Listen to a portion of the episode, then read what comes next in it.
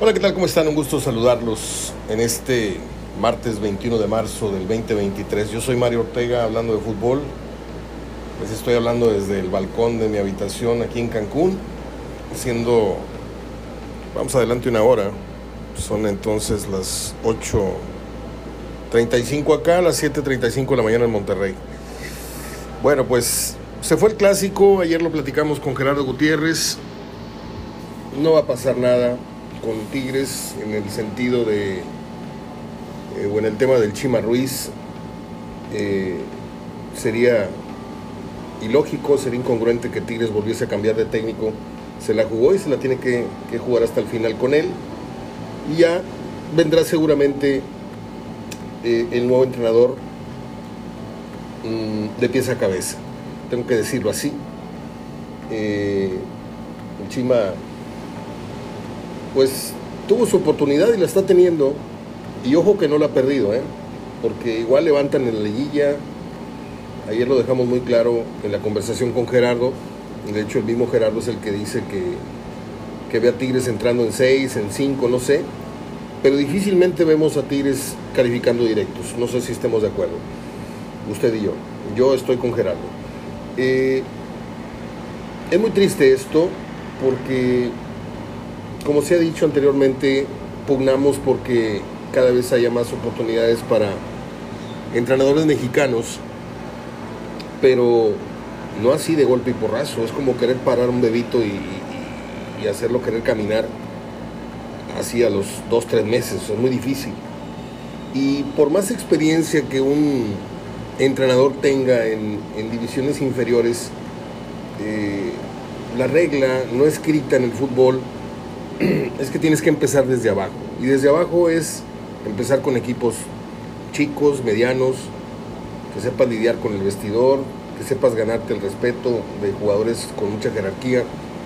Y el Chima Ruiz tuvo su jerarquía como entrenador, como jugador, quiero decir. Estuvo a la sombra del Tuca Ferretti, llegó a ir al Mundial de Clubes con el Tuca Ferretti como asistente, convivió con este plantel que ahora dirige o comparte de él pero nunca tuvo las riendas del equipo como tal, como entrenador principal o titular. Y en el fútbol existen códigos, existen situaciones, repito, no escritas, que terminan por imponerse. Y yo veo que Tigres poco a poco se desdibuja. No dramáticamente, pero sí ha perdido coherencia, ha perdido eso que, tenía al menos como local, que era pegada, era, era, eh, su, campo era muy respetado. Y ahora pues viene Chivas, le pega, viene América, le pega, viene Monterrey, le pega. Y eso definitivamente creo que ha acabado con eh, la oportunidad y la confianza. Repito, se van a morir con el, Chima de aquí al final. Eso es inobjetable, a menos de que venga una derrota nuevamente y desastrosa, no sé qué va a hacer Culebro, no sé si va a poner a niño que lo adelantamos. O sea, a mí no me pareció la idea de que niño levantara la mano para ser entrenador, no se la dieron, se fue, y ahora que lo nombran segundo, este, pues quien quite y corran el chima y me pongan a mí. O sea, esa es una, una muy mal pensada teoría mía, a lo mejor, pero no sé. Si las cosas empeoran, yo no sé cómo le va a hacer la directiva de los Tigres, entiéndase Culebro, para soportar la ira de la tribuna que es voraz. Y ahorita el Chima no está en la gracia de nadie. Vi reportajes al final de, del clásico de la prensa regiomontana, televisiva y de periódicos que tienen un reportero allá afuera entrevistando gente y salió muy molesta, pero muy molesta y sobre todo eh, palabras ya no de muy buena onda con, con Marco Antonio Ruiz, el chino. Entonces, pues así las cosas. Eh, no es una temporada tirada, porque Tigres todavía está, está en la pelea, pero ¿qué tan en la pelea por el título está? Con el nivel que está mostrando. Eh, Monterrey va viento en popa, yo tengo mis, mis reservas, como las debería tener cualquier aficionado al Monterrey, que piense erradamente que porque están teniendo esta campaña, eh, sí, tienen altas posibilidades de ser campeones, yo no digo que no, pero el que no haya entendido la liguilla después de 50, no sé cuántos torneos cortos van, pues no, no, no ha visto mucho fútbol en México. La liguilla es un, es un callejón, siempre he dicho que es un callejón oscuro, en donde hay una o dos cáscaras de plátano que suelen pisarlas por lo general los que van encabezando el pelotón. Y esa es la gran llave de interrogación que yo tengo con respecto a este Monterrey.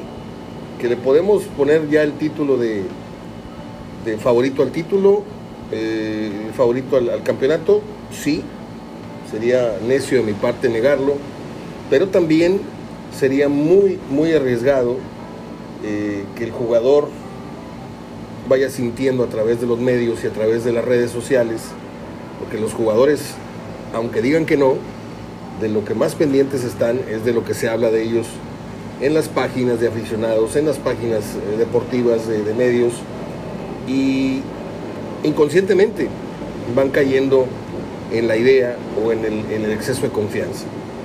Monterrey, y para eso tienen un gran entrenador, Víctor es un gran entrenador, no es del gusto estéticamente de todos, estoy totalmente de acuerdo, y mire quién se lo está diciendo, Víctor es una persona que estimo mucho, Víctor Manuel Bucetich me hizo un gran regalo al, al estar en mi casa, que es la casa de ustedes, en un cumpleaños. Y perdón que lo diga de esta manera, que puede sonar muy fodofo, muy, muy presumido, pero es, es para darles una idea de, de, la cercanía que llegué a tener con él. Lo tuve en mi cabina de radio como permanente elemento de la mesa de Hablando de Fútbol, junto con Pepe Treviño, junto con otros.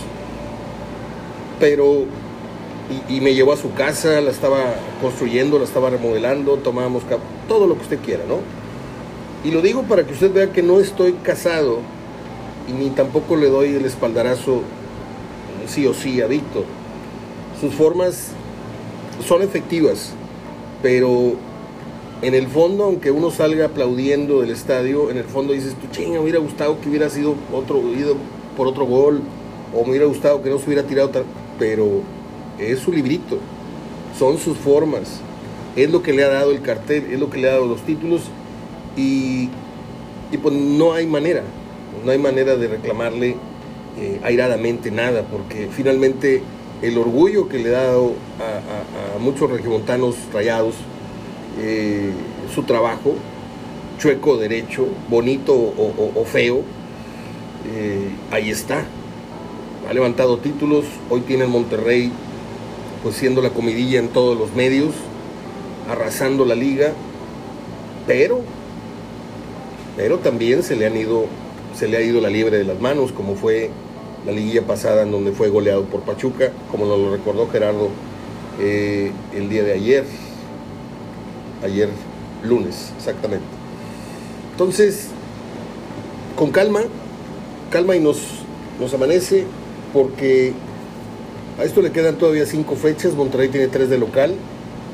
Tiene a Cholos, tiene a Pumas y no me acuerdo qué otro rival. No recuerdo.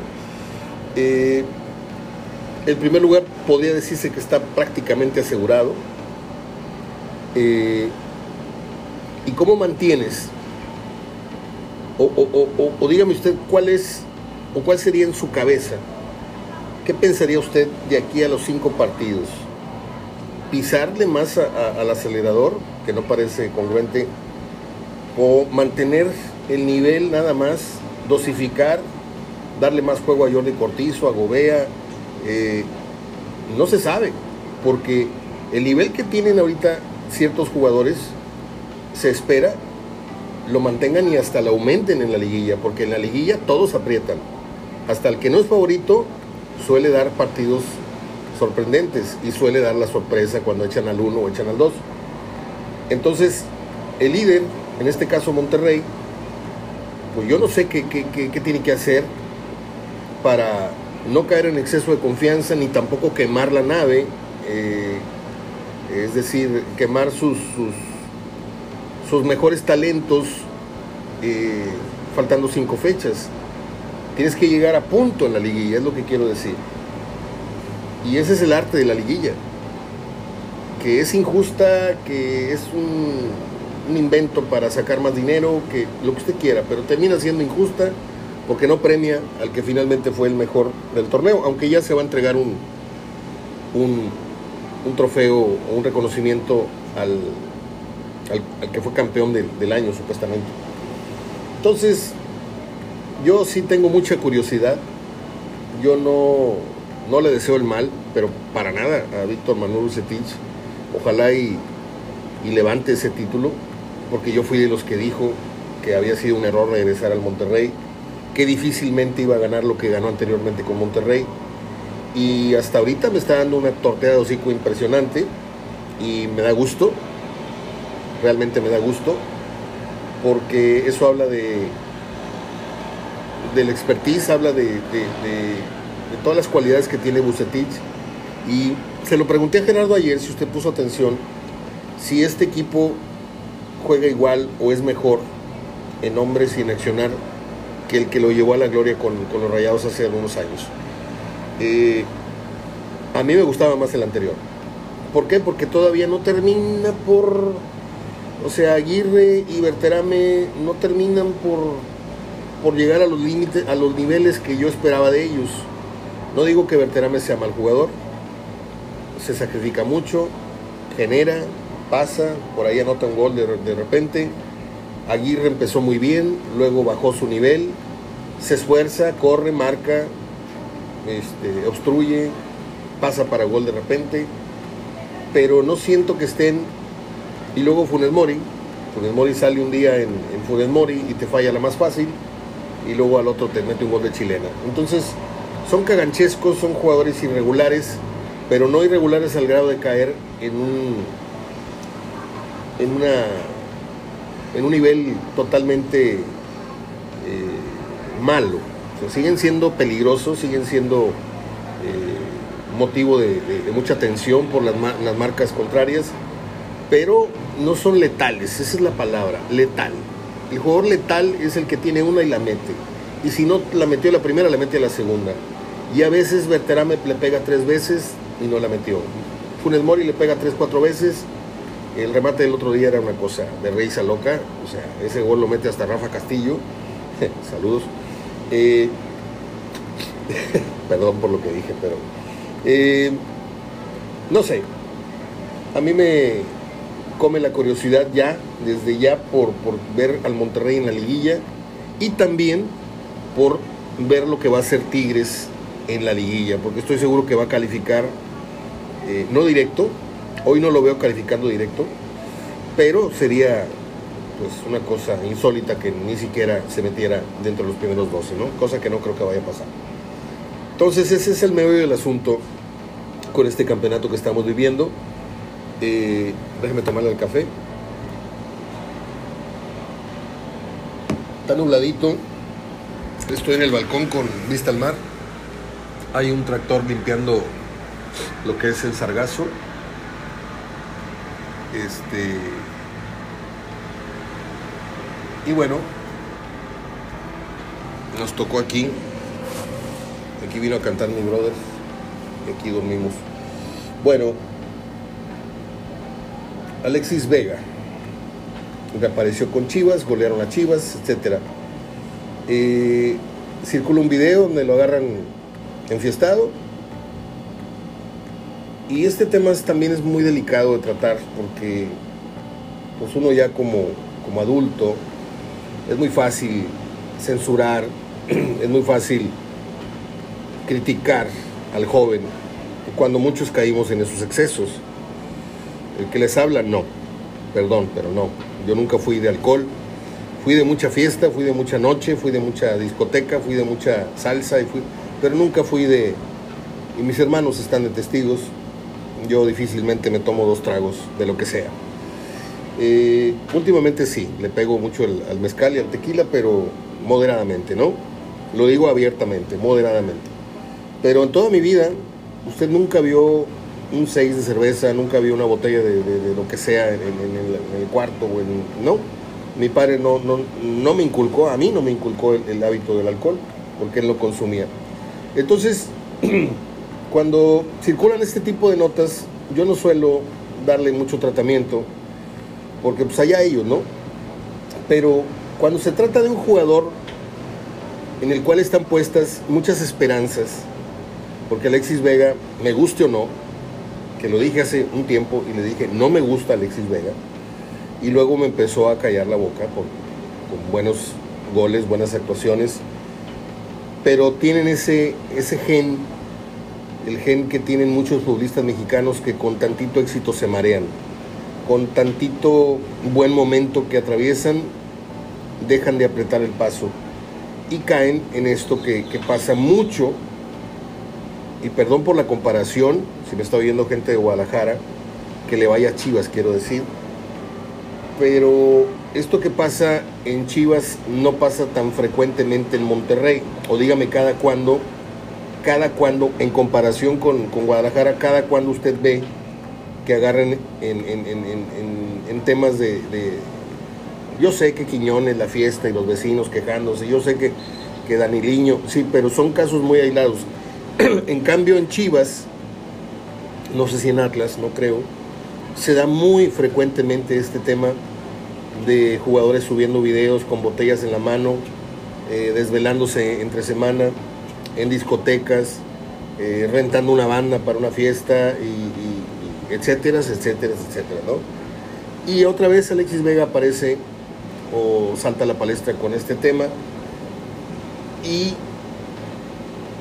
pues está empezando un proceso con Diego Coca y esto lo toman muy en cuenta los, los entrenadores nacionales y cualquier entrenador de primera división.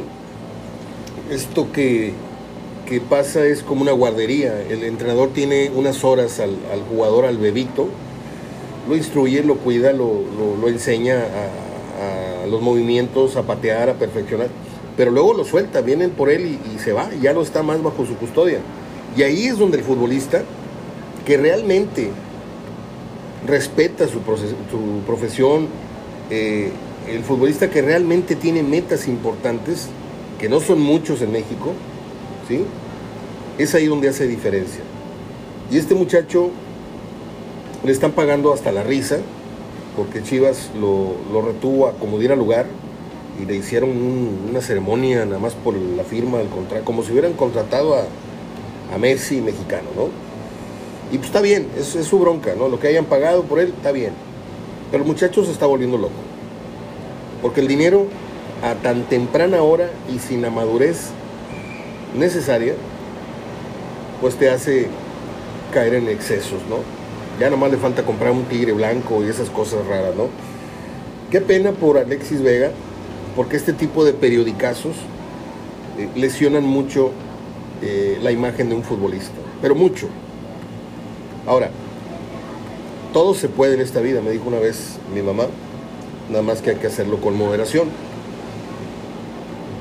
La diferencia entre una figura pública y usted y yo, o usted y el vecino, es que lo hacen y no, no trasciende. Y el compromiso de un futbolista y, y, de un artista y de un esto y un otro es que tienen que cuidar muy bien sus movimientos en público.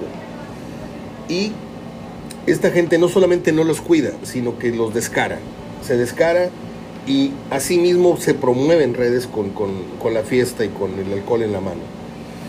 Y a mí me da un poco de pena porque eso te hace reflexionar en que no son muy inteligentes. Alguna vez Roberto Gómez Junco me dijo, y son palabras que me han quedado grabadas por, por 30 años, los que estuvimos hace mucho tiempo haciendo radio juntos, eh, cuando empezó su carrera en televisión y en radio, lo empezó con hablando de fútbol, eh, no solamente me dijo que hay futbolistas que no, no entienden el, partido, que no, no saben qué a qué se está jugando en la cancha, sino que me dijo, hay futbolistas que les quitas el balón, los vistes de civil y no son ni la sombra de lo inteligentes que son en la cancha.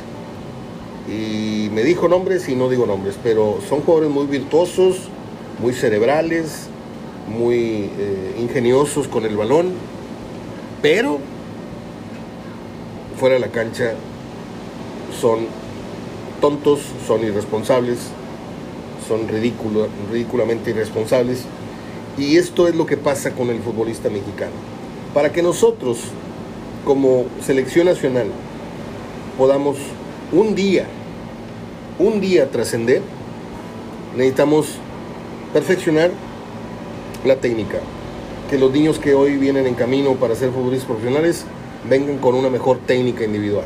Que sepan controlar y tocar rápido. No de tres, cuatro toques y luego pasar. No. Que sepan eh, dominar en un alto porcentaje el shoot, el golpeo del balón. Que no todas vayan a la tribuna o que no todas vayan para afuera. Que haya un mejor porcentaje de tiros a, a puerta. ¿Sí? Pero también también se necesita una doctrina nueva, ¿sí? en donde al futbolista se le exija disciplina, pero por convencimiento, porque como dije, no se puede estar cuidando al futbolista 24/7. Aquí es donde tenemos un gran problema, usted y yo, Gerardo y yo, y todo aquel que esté en contra de la Volpe y que esté en contra de ciertos técnicos como el Tuca, que pues insultan comillas al futbolista, le gritan, lo pendejean, como usted quiera. Son hombrecitos, ¿eh? tampoco son niños. Y esto nunca lo he contado. Eh, una mañana, cuando... No, estábamos en el Hotel Crown Plaza y Ricardo venía dirigiendo al Toluca. Y recibe la llamada en donde le dicen, vas a ser tú. Y cierra el celular, eso es de tapita, y me dice, ya está. Digo, ¿qué pasó? ya, ya me la dieron. Ah, felicidades, la selección, muy bien. Y yo tenía mucha confianza con él. Y le dije así con estas palabras, le dije, llévame para manejarte la prensa, porque no tienes mano izquierda, eres muy bruto para... Y aparte traes a la prensa encima con esta campaña de Cuauhtémoc Blanco, en donde convenció a todo el país de que era un ogro, de que trató con la punta del pie. Y me decía Mario, es que si no los tratas así, si no les hablas así, te comen. Entonces, yo no defendí, yo no metí las manos, yo simplemente lo escuché.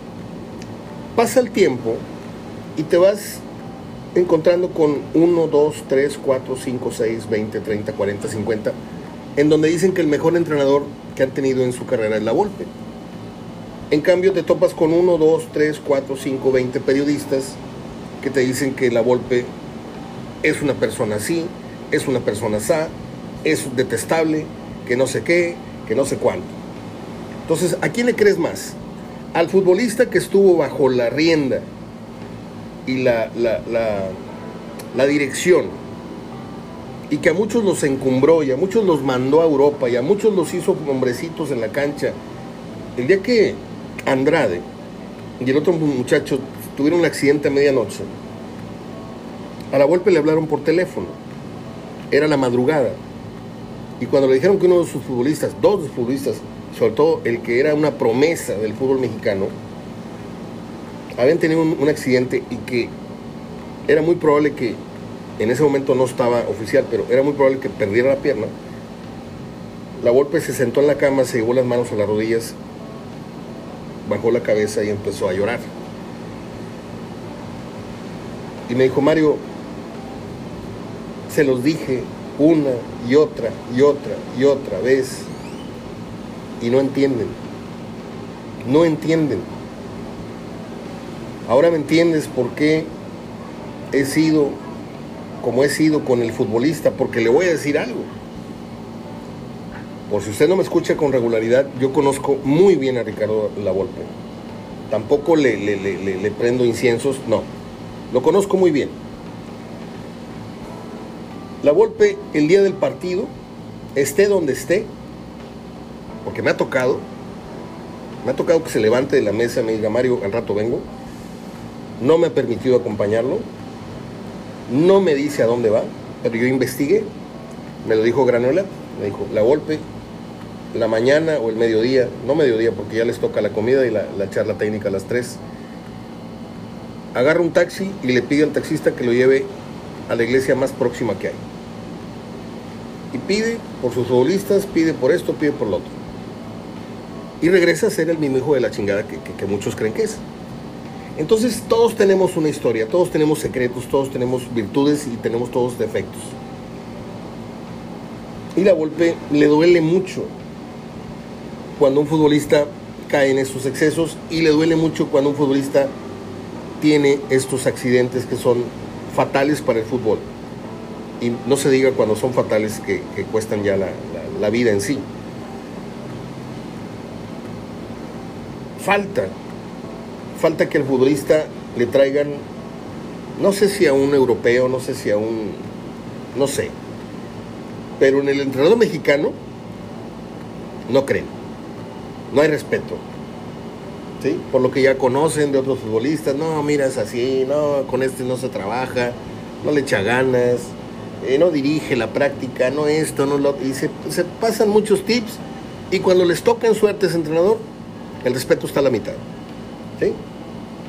Y aparte de si trabaja o no trabaja bien el técnico, sales del entrenamiento, vámonos por unos tacos. O si estás entrenando, por ejemplo, aquellos jugadores del- del- de hace mucho tiempo, se paraban en los famosos litros en la carretera, ¿no? Después de entrenar. Y no me lo cuenta nadie. Entonces, no le tienes respeto a tu trabajo. ¿Crees que el entrenamiento este de dos, tres horas te va a servir para todo el día? No.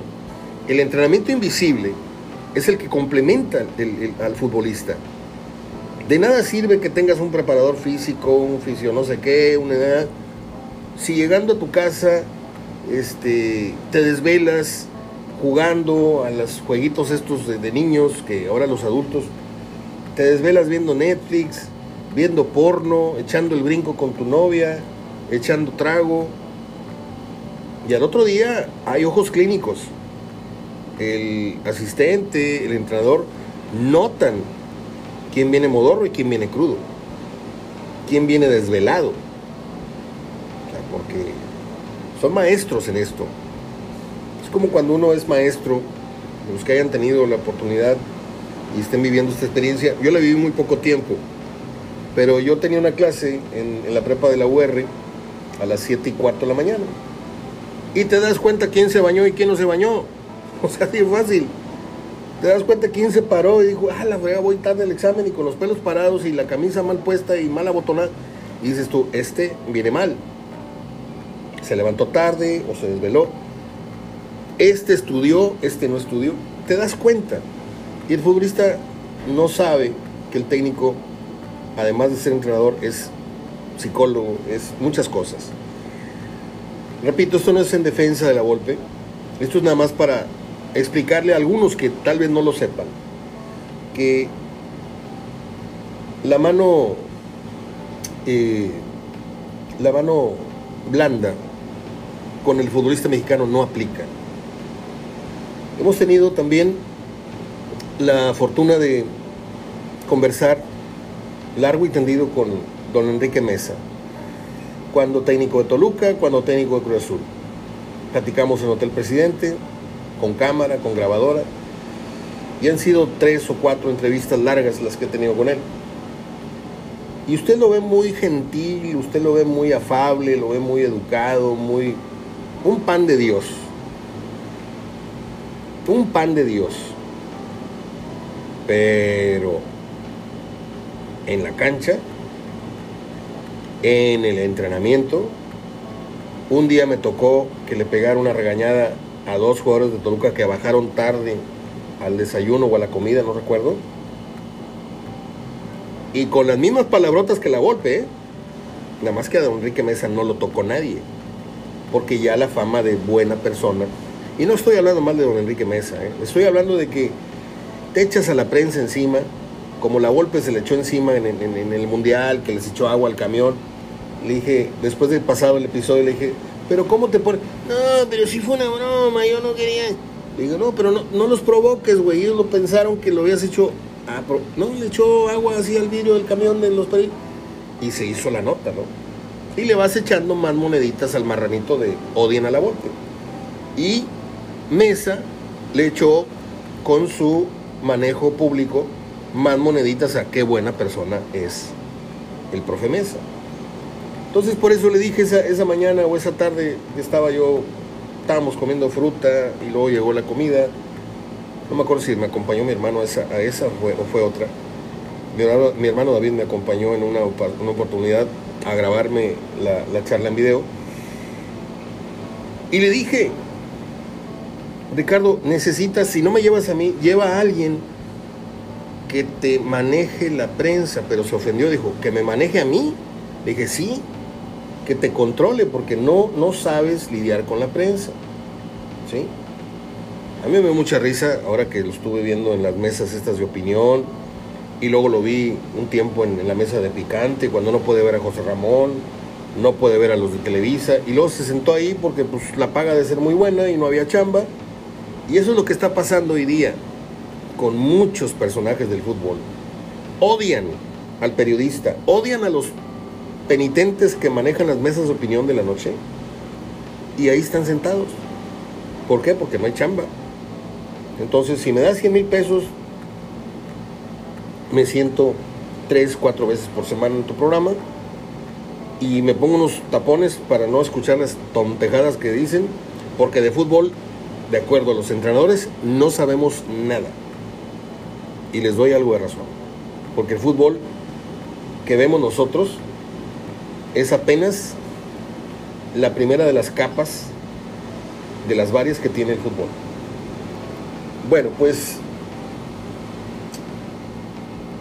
¿Qué más les puedo yo contar? Está muy triste la gente del béisbol porque eliminaron a México en el Mundial.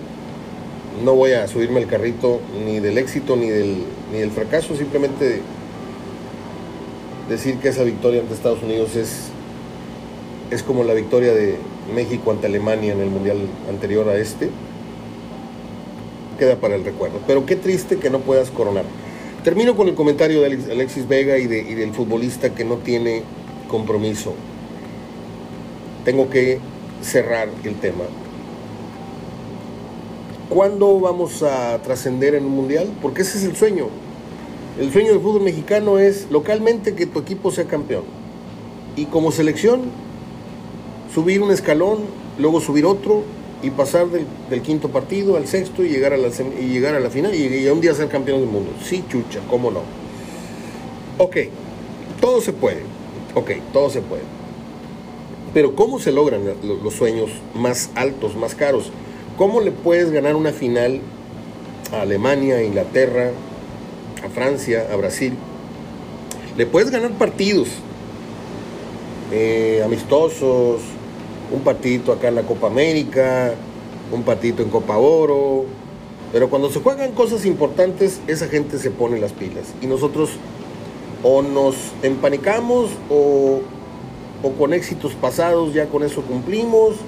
¿Cómo podemos llegar al sueño que todos un día esperamos que logre la selección? Tienen que nacer futbolistas nuevos. Tienen que nacer alejados. Es como cuando usted tiene un hijo y le prohíbe ver ciertos canales y le prohíbe escuchar cierta música, ¿sí? y lo mete a ciertas eh, escuelas en donde el nivel de convivencia es diferente al de otras escuelas, en donde su hijo se va a juntar con niños que lo van a, a llevar por otros caminos, lo van a enseñar a hablar mal, groserías, les van a enseñar cosas que no deben en internet. Entonces, cuando tú cuidas a tu criatura, y lo mantienes ocupado con clases de karate, clases de natación, clases de guitarra, clases de piano, lo mantienes activo, no le das mucho margen a pues a perder el tiempo, acostado ahí con una tablet o, o encerrado en su cuarto, sabrá Dios viendo qué cosa, ¿no? El futbolista mexicano necesita eso. Necesita nacer un nuevo método en donde yo lo dije el otro día con Gerardo, se, me pareció un poco disparada a lo mejor mi, pero necesitamos aislar, no sé si, si me puedo explicar, Es que estoy viendo para la alberca y no les puedo yo decir mucho. Este, no voy a voltear.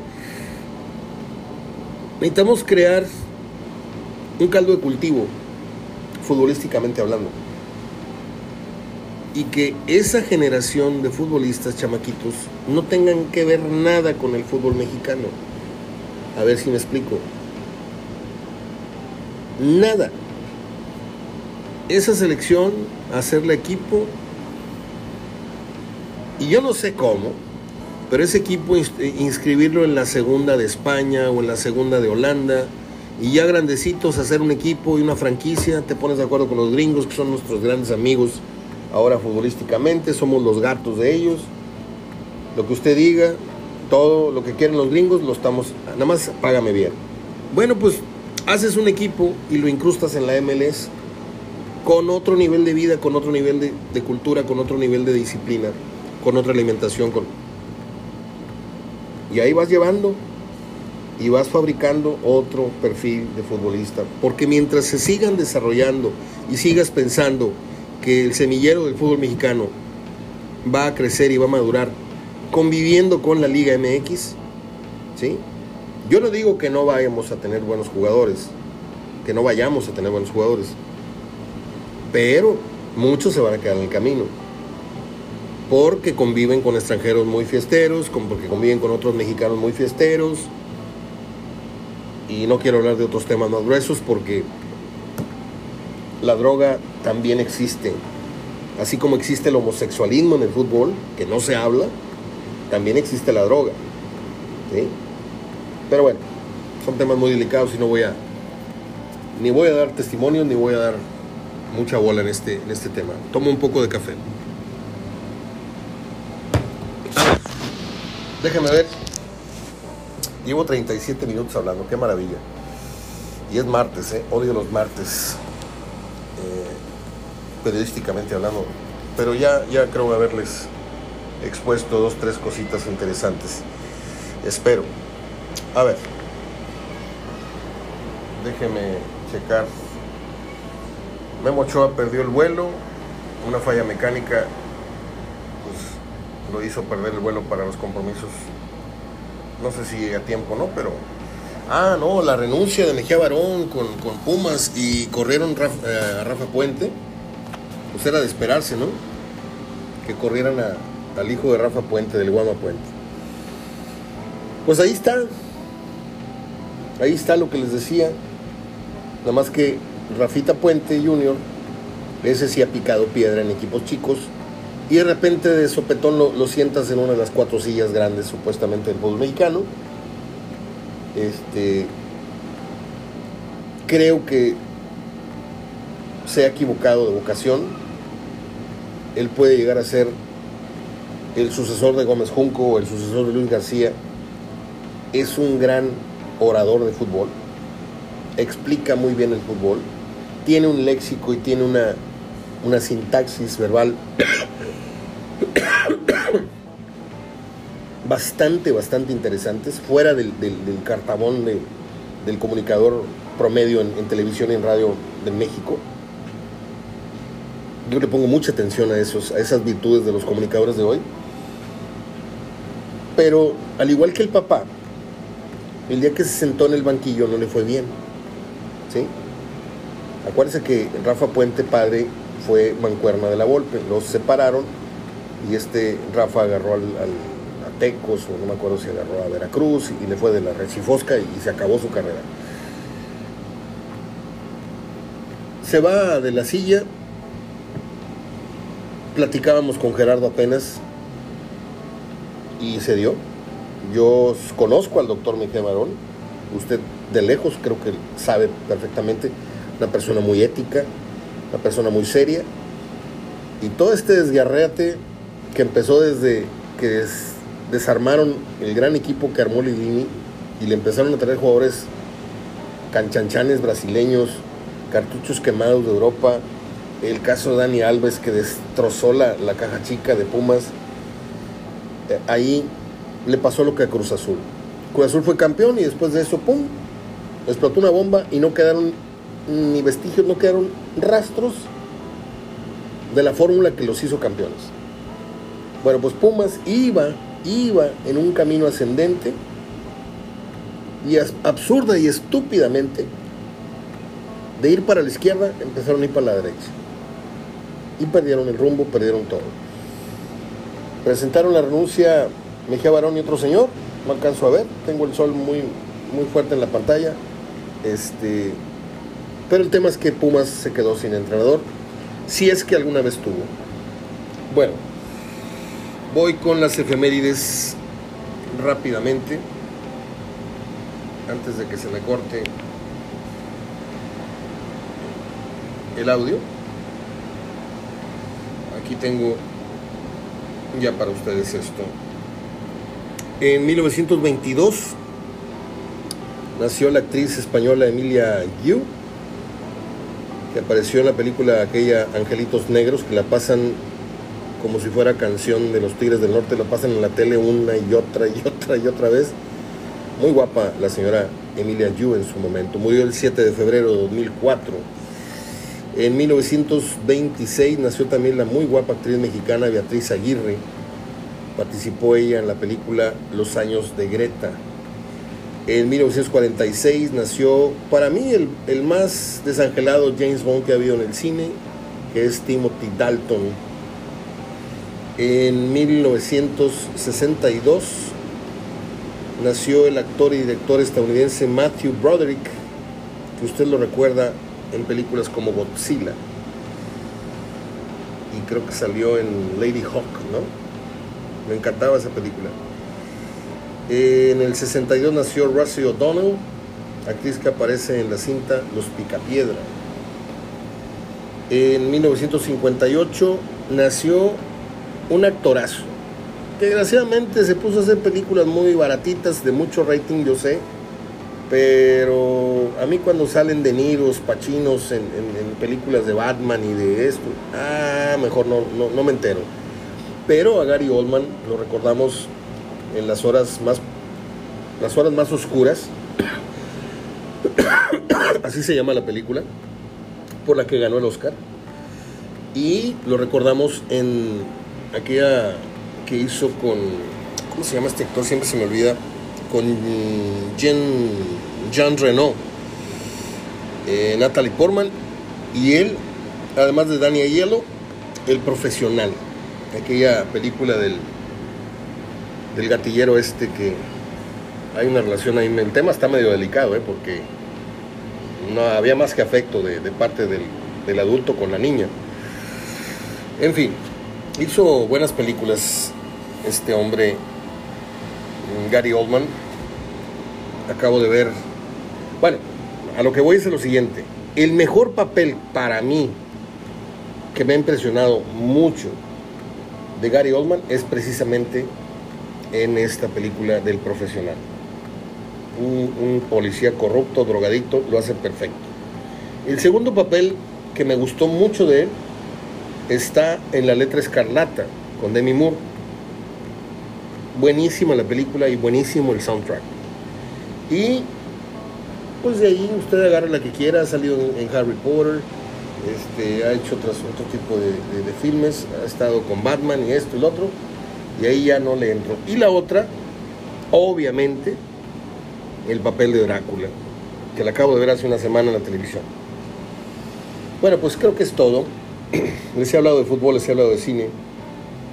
Les mando un fuerte abrazo y seguimos en contacto. Yo aquí estoy descansando y haciendo adobes para no faltar a mi compromiso con ustedes. Gracias a Eres Fandé, gracias a Pedro Saro, la mejor paella de Monterrey, gracias a Vallalto Catering y a los hermanos Valencia, a mi amigo el chef Hugo Valens, a Marcelo. Gracias a Luis Loa y su negocio de instalaciones, lo que es publicidad para negocios, fachadas, unidades móviles y gracias a... Me está faltando un patrocinio. Déjenme ver. Siempre se me olvida uno. Ah, pues claro. Gracias a EP, Lab Store and PC Store. Venta de equipos de cómputo, todas las marcas, accesorios y más. Es todo. Fuerte abrazo. Pásenla bien. Acá yo tengo el sol de frente y creo que allá en Monterrey estaba haciendo mucho, muchísimo frío. No sé si ya se compuso. Creo que sí. Nos estamos escuchando mañana. Regresa Gerardo Gutiérrez a platicar con nosotros. Hasta entonces, fuerte abrazo. Hasta mañana.